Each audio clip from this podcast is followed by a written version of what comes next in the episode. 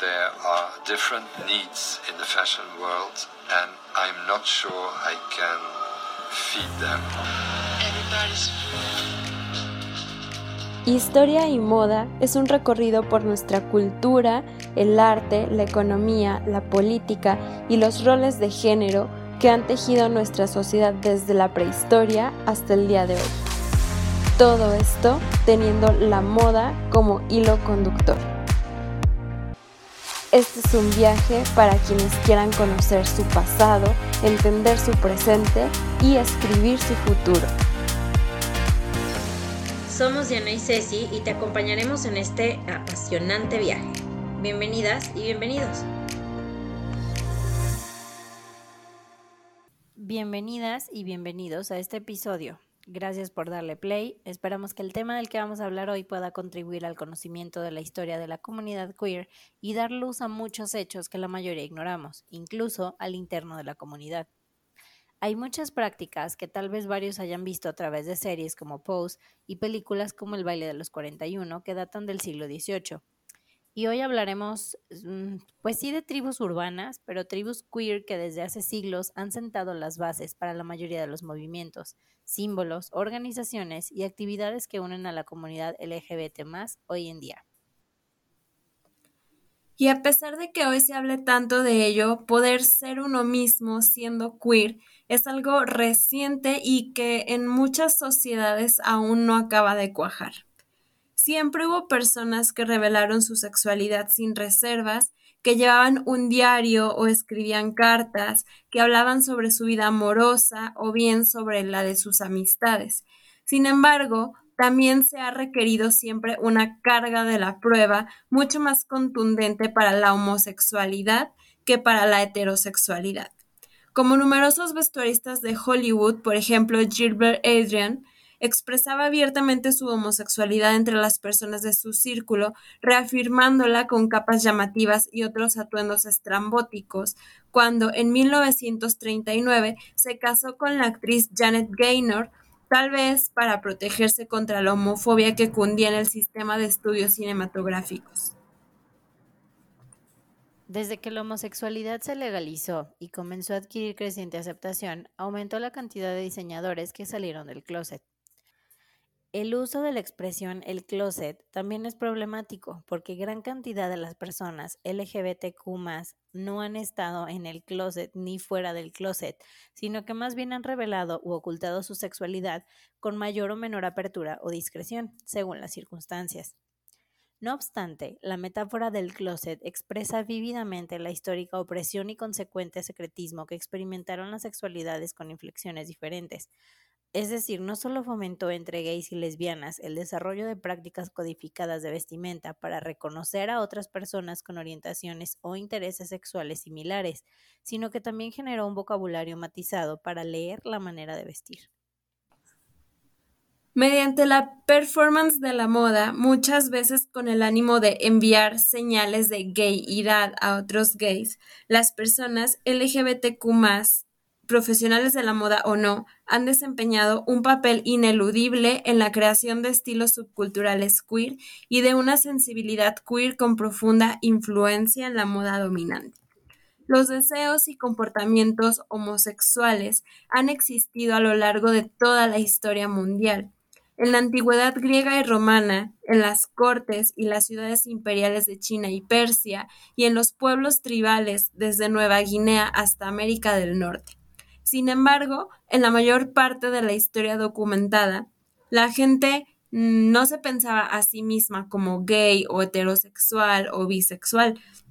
De hecho, no pensaba que era de una determinada sexualidad, simplemente practicaba determinados actos sexuales.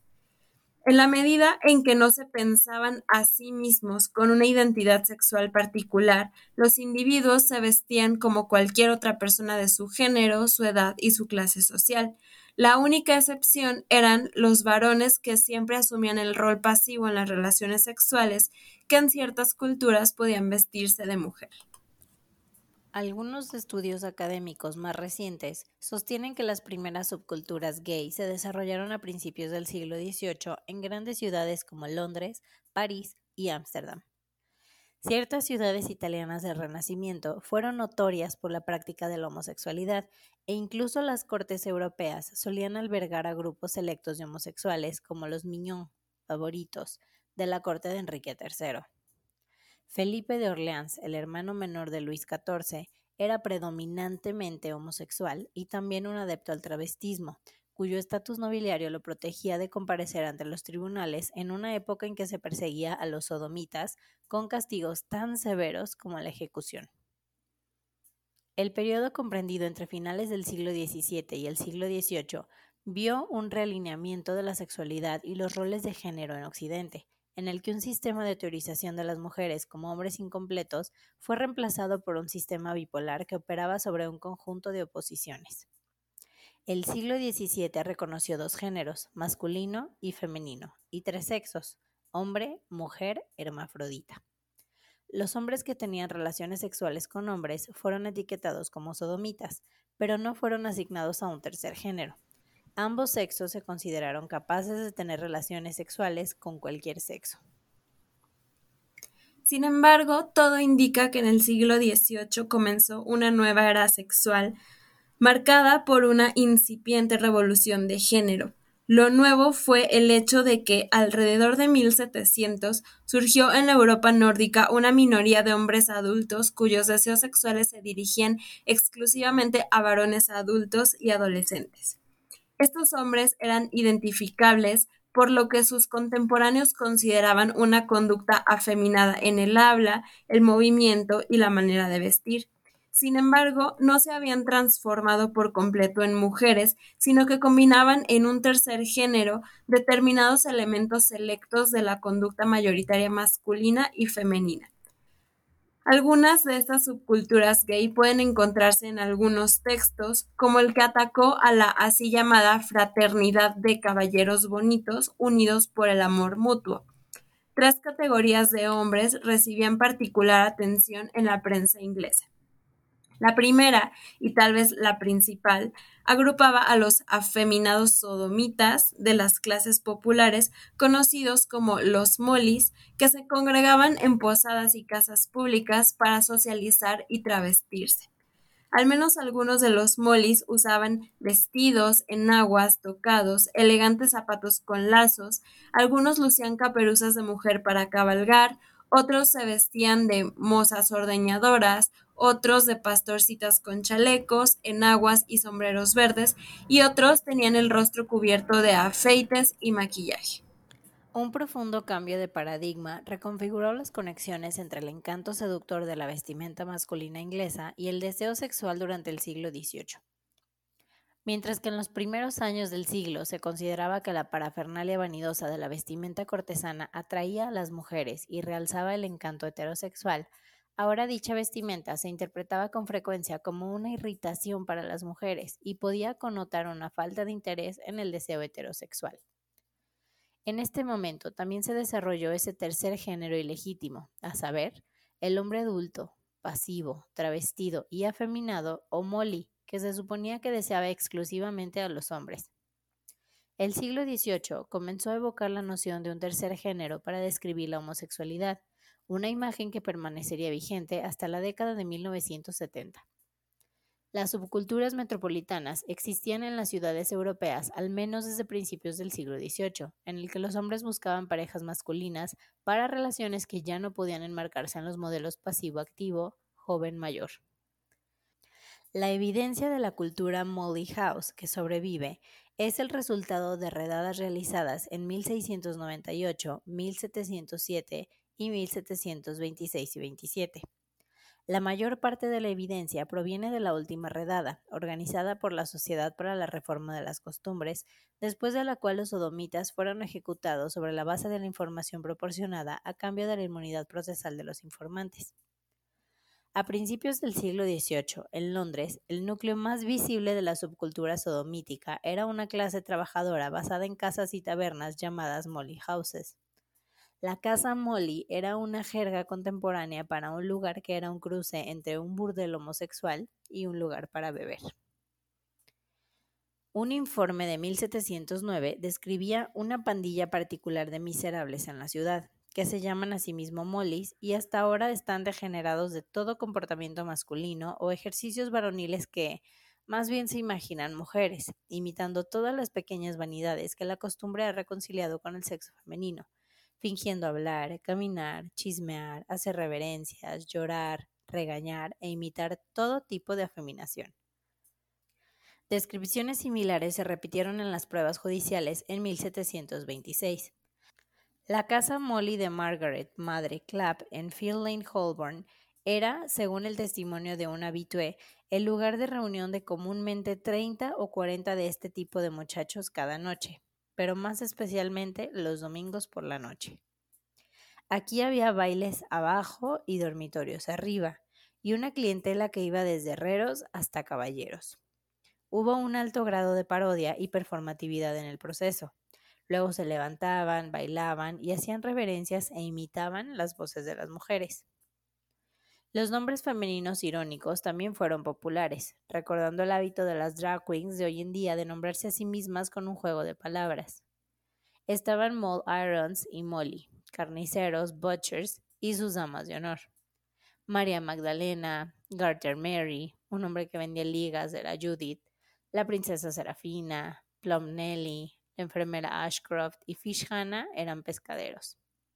En estas reuniones se llevaban a cabo simulacros de matrimonios con ropa fina, nacimientos con muñecas articuladas y bautizos, lo que indica vínculos con formas más antiguas de lo carnavalesco.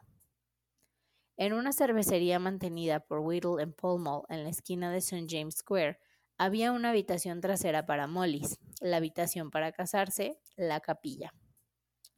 Los molis se saludaban como señora o su señoría, llamándose unos a otros querida, abrazándose y besándose, haciéndose cosquillas y cariñitos. Se decía que algunos molis celebraban bodas simuladas. Tras la redada policial de 1726 en la casa Molly de Mother Club, tres de ellos fueron ejecutados por sodomía. Varios otros fueron a parar a la picota, donde padecieron todo tipo de vejaciones y violentos ataques. En segundo lugar estaban los macaronis, caracterizados por su elegancia manerada y una afectación que ponía en tela de juicio las ideas asociadas por entonces a la masculinidad. En las décadas de 1760 y 1770 aparecieron en Inglaterra innumerables caricaturas de macaronis con una amplia gama de connotaciones sociales y políticas es probable que algunos de los individuos caricaturizados como macaronis fueran homosexuales, otros no lo eran. Pero la referencia a los macaroni, un tipo de fideos, aludía al estereotipo de la sodomía en Italia y muchas caricaturas ponían de relieve la ambigüedad sexual de los aludidos. Los macaronis usaron su vestimenta y sus cuerpos en una guerra de estilo, afirmando su derecho a usar ropa tradicionalmente reservada para los cortesanos o a usarla en espacios donde normalmente no se usaba esa ropa en Inglaterra.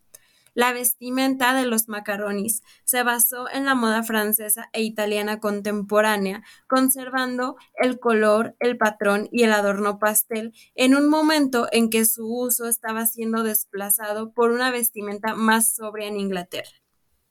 Los macaronis adoptaron accesorios como espadas, que tradicionalmente eran coto de la nobleza y que en Inglaterra estaban desapareciendo del uso general. El personaje de los macaronis se activó tanto a través de un comportamiento amanerado y performático como a través de prendas costosas, con énfasis en el artificio francófilo, en la postura, el gesto, el habla, la cosmética y la peluquería. Motivos porque la adopción de tal atuendo era numerosa, influida por los intereses de clase y las motivaciones personales de los usuarios.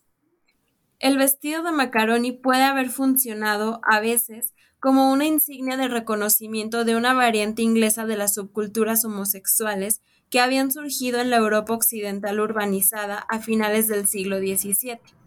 Estas subculturas explotaron los mismos espacios en los que se fabricaba y difundía la moda, el Royal Exchange, las plazas y parques y los lugares de disfraces de moda En ellos se paseaban en busca de admiradores, en inglés cruising, término que se usa hasta la fecha.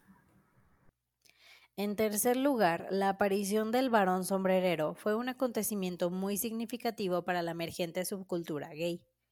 Las personas que hacían sombreros, como las que confeccionaban ropa femenina, eran casi siempre mujeres, en contraste con los sastres que eran hombres. El término sombrerero se refiere a los hombres que hacían, ornamentaban o vendían vestidos, sombreros y otro artículo de indumentaria femenina y en boga. Desde principios del siglo XVIII, las referencias a los varones sombrereros presuponen que estos hombres eran sodomitas afeminados. Este quizá es el comienzo de lo que más tarde se consolidó como es el estereotipo del diseñador o modisto gay. Desde luego no todo dandy o macaroni era queer, pero el sentido de la identidad gay se expresó a través de la moda apenas comenzó a emerger en la plaza pública. Hasta mediados del siglo XVIII, un colorido traje de seda con bordados de flores, ribetes de encaje y adornos de diamantes se había considerado inobjetablemente varonil. Pero por entonces comenzó a ponerse de moda un atuendo masculino de estilo más oscuro y sobrio. El color, la ornamentación y otras formas del exceso en la indumentaria masculina se juzgaban con creciente suspicacia en especial cuando los hombres de las clases populares imitaban a los elegantes hombres de la aristocracia.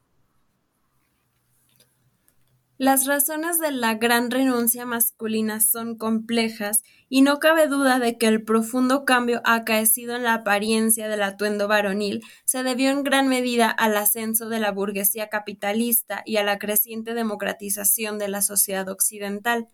No obstante, también podemos decir con certeza casi plena que el nuevo paradigma de la moda masculina respondió en parte al fenómeno de los caballeros bonitos como el molly, el macaroni y el sombrerero, cuya apariencia deslegitimó los estilos que antes se habían considerado idealmente masculinos y aristocráticos, pero ahora comenzaban a percibirse como afeminados. Esta no sería la última vez que un estilo gay transgrediera las normas del sexo y el género y terminara por influir en la historia de la moda. Más o menos después de 1770, también apareció una minoría de mujeres masculinizadas que deseaban exclusivamente a otras mujeres. En contraste con los sodomitas, que provenían de todas las clases sociales, muchas de estas mujeres eran al parecer de clase media o alta, como las señoritas de Langolen, una pareja de damas de la aristocracia anglo-irlandesa cuya relación escandalizó y fascinó a sus contemporáneos. Lady Eleanor Butler procedía de una familia católica irlandesa. Era considerada un ratón de biblioteca por su familia que vivía en el castillo de Kilkenny. Hablaba francés y fue educada en un convento en Francia. Su madre intentó que ingresara a un convento a medida que se iba convirtiendo en una solterona. La honorable Sarah Ponsonby vivía con sus parientes en Woodstock, Irlanda. Sus familias vivían a unos 25 kilómetros la una de la otra. Se conocieron en 1768 cuando Sarah tenía 13 años y Eleanor 29. Rápidamente se hicieron amigas y en los 10 años que siguieron su relación fue haciéndose más íntima. Entonces trazaron un plan para retirarse en el campo, ya que su sueño era vivir juntas de forma poco convencional. Ante la posibilidad de ser obligadas a contraer matrimonio forzoso, huyeron del condado del Kilkenny juntas y vestidas de hombre en abril de 1778. Como era de esperarse, los guardianes de la moralidad pública criticaban a las mujeres que adoptaban elementos tradicionales de la vestimenta masculina, pero en general se las toleraba si parecían respetables en otros aspectos. La literatura del siglo XVIII sobre el lesbianismo tiende a tratar el safismo o tribadismo como un vicio de la clase alta o como una conducta picante de las comunidades integradas exclusivamente por mujeres, como los arenes, los conventos y los burdeles. El estilo lésbico aún no había surtido gran impacto en la moda. A lo largo del siglo XIX, el concepto de sodomía como conducta pecaminosa, que podía castigarse con la pena de muerte, poco a poco fue cediendo su lugar al concepto médico-jurídico de homosexualidad o inversión como identidad de sexo y de género. Esta nueva tendencia redundó, por un lado, en una nueva era de represión marcada por la caracterización patológica de los invertidos y por el otro lado en el ascenso de los primeros movimientos por la liberación homosexual. El juicio y la condena de Oscar Wilde en 1895 incrementaron la percepción de la homosexualidad en la opinión pública. También quedaron bajo sospecha las modas asociadas a la figura de Wilde.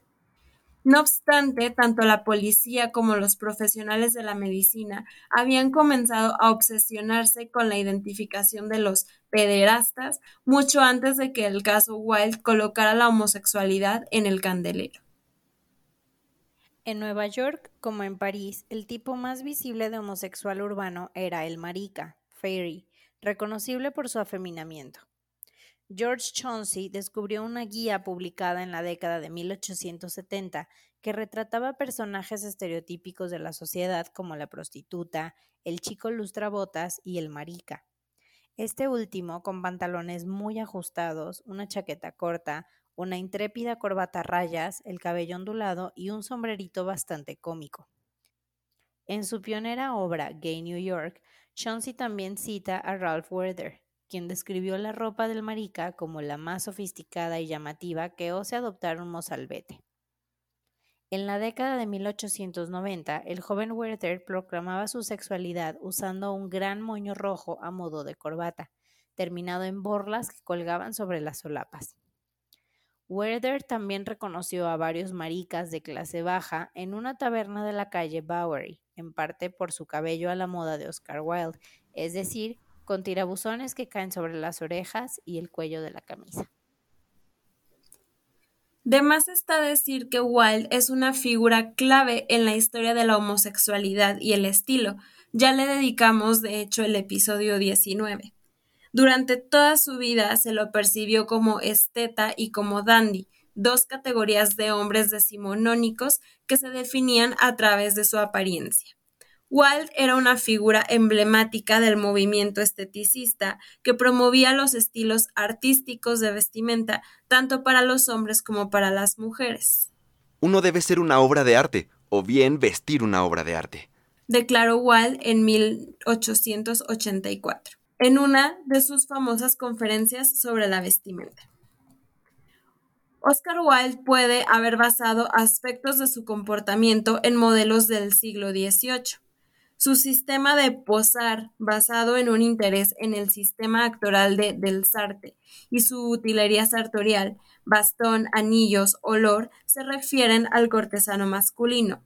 Durante su periodo esteticista y en especial durante su gira por Estados Unidos, se había dejado el pelo largo y vestía levitas de terciopelo, calzones hasta la rodilla al estilo dieciochesco, capas largas, corbatas sueltas y flores inusuales en el ojal, como las azucenas, los girasoles y los notorios claveles verdes que arrojarían la piedra del escándalo. El verde era un color que Wilde asociaba a las personas de sutil temperamento artístico y en materia de naciones a una laxitud, sino una decadencia de la moral y las costumbres. Aún en su época de apogeo, los varones estetas eran objeto de burla en numerosos ámbitos y hasta el propio Wilde fue dejando de lado poco a poco la mayor parte del atuendo esteticista para reposicionarse en un estilo más próximo al dandy. Su esposa Constance, en cambio, se mantuvo fiel a una indumentaria esteticista inspirada en estilos históricos como el griego, el medieval y otros de similar pintoresquismo. Oscar y Constance a veces se vestían con atuendos complementarios. En 1887, por ejemplo, en la Galería Grosvenor, fueron descritos como una armonía en verde. El apóstol de la cultura llevaba una levita de paño verde Lincoln con exuberantes ribetes de piel, mientras que la señora de Oscar iba ataviada con un bonito y grácil vestido de terciopelo en el mismo e idéntico color y tono. En contraste con los estetas, los dandis en general evitaban la ropa extravagante. De hecho, algunas semblanzas del dandy lo caracterizaban como el príncipe negro de la elegancia, cuya estética era la simplicidad perfecta. Sin embargo, mediante el estricto acatamiento del código sartorial masculino, el dandy lograba distinguirse nítidamente de todos los demás. El dandismo entonces era un tipo de conformidad en la vestimenta que encerraba el potencial de expresar un profundo inconformismo, más aún de reivindicar con orgullo un estatus ajeno a la élite.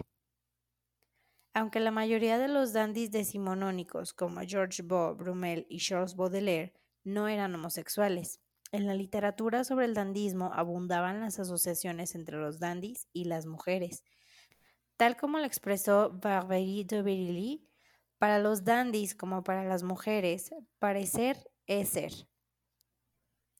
Más aún, también había algunos notorios dandis homosexuales, como el conde Robert de Montesquieu, cuya figura inspiró el personaje del duque de Esseintes en una ficción de Huysmans, así como el barón de Charlus en la célebre novela de Marcel Proust. Aunque Montesquieu era la elegancia personificada, su interés por la indumentaria era apenas una manifestación más del esteticismo que dominaba su vida.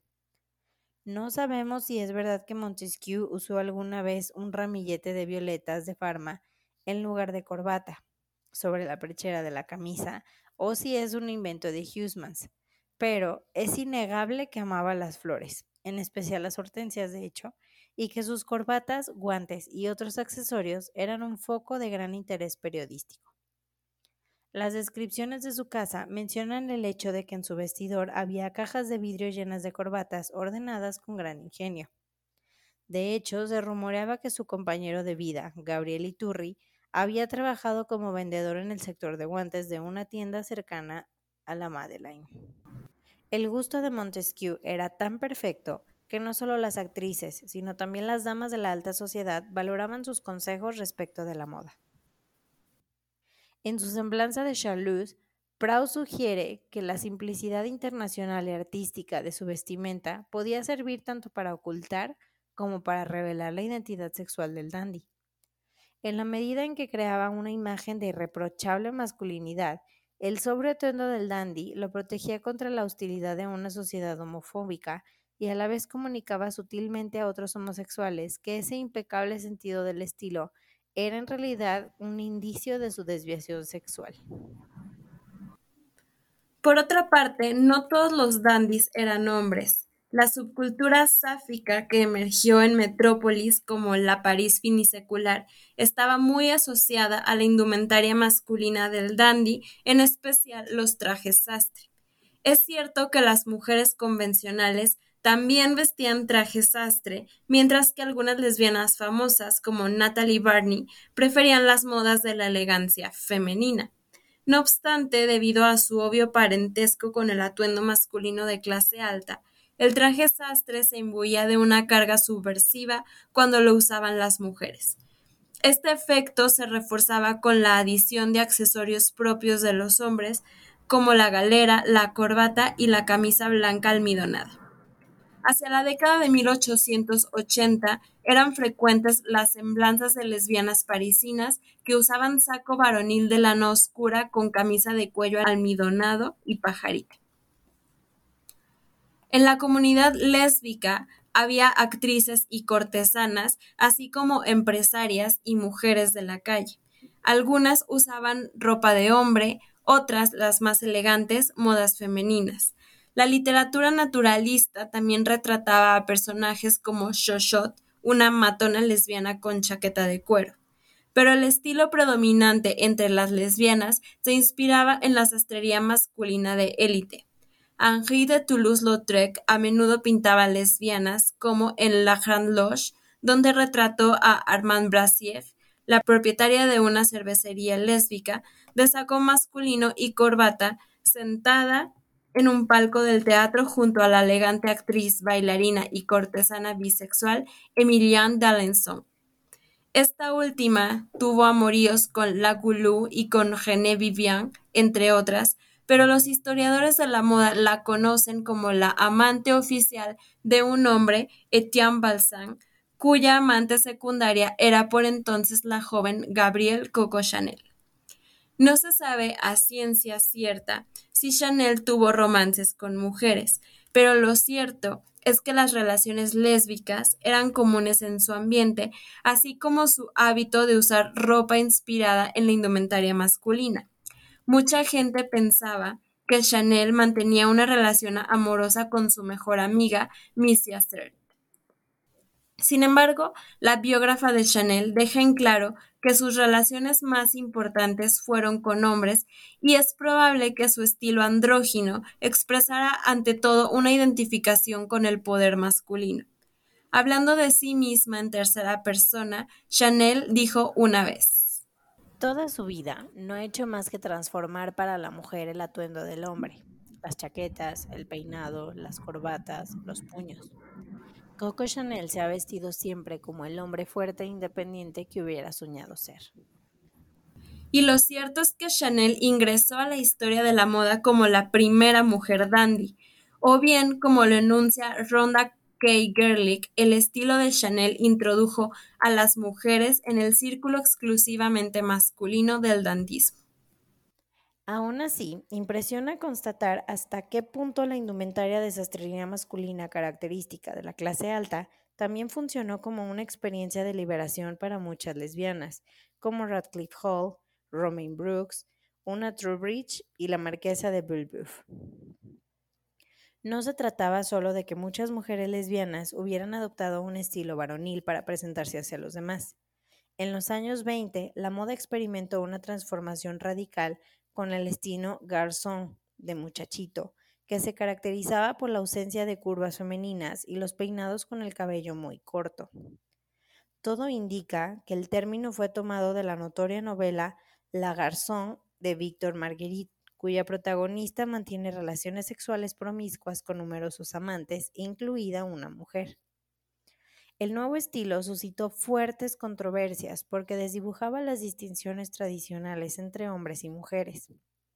Los conservadores se horrorizaban ante la visión de jovencitas sin busto, sin cadera, sin corsé, con la falda cortada hasta la rodilla y el cabello rapado, fumando y bebiendo como hombres. Aunque lo habían adoptado innumerables mujeres heterosexuales que vestían a la moda, el estilo garzón quedó asociado al lesbianismo, cuya visibilidad era creciente en el periodo posterior a la Primera Guerra Mundial, cuando en Francia se notaba la pérdida de tantos hombres jóvenes. La pintora Helena Senor recuerda la elegancia lésbica de los años 30. Vestíamos trajes sastre y nuestros cortes de pelo, indefinibles para los de afuera, eran entre nosotras una señal de reconocimiento. En los albores del siglo XX, los gays y las lesbianas eran bastante visibles en las ciudades grandes como Berlín, Londres, Nueva York y París. En Nueva York, muchos hombres gay anunciaban descaradamente su presencia con corbatas de color escarlata, cabellos oxigenados y las restantes insignias homosexuales de la época. Otras marcas distintivas de los homosexuales neoyorquinos eran los trajes verdes, o al menos una preferencia por el color verde, los zapatos de gamuza, los shorts de baño floreados y los sobre todos acampanados de medio cuerpo, así como las cejas depiladas y los cosméticos. En Londres, las corbatas Liberty, los zapatos de gamuza y los sobre todos de pelo de camello eran significantes gay. Los hombres y las mujeres se han transvestido a lo largo de la historia por muy diversas razones, desde prácticas, ya que las mujeres gozaban de mayor libertad cuando se vestían de hombres, hasta eróticas. El travestismo no es necesariamente un signo de homosexualidad, pero hay muchos ejemplos históricos y literarios de transvestis que eran gays o lesbianas.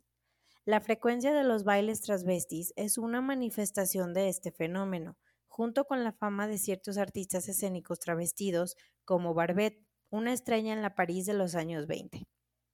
Pero incluso en aquella época de relativa tolerancia, el prejuicio social y las leyes discriminatorias a menudo obligaban a los gays y las lesbianas a callar su sexualidad.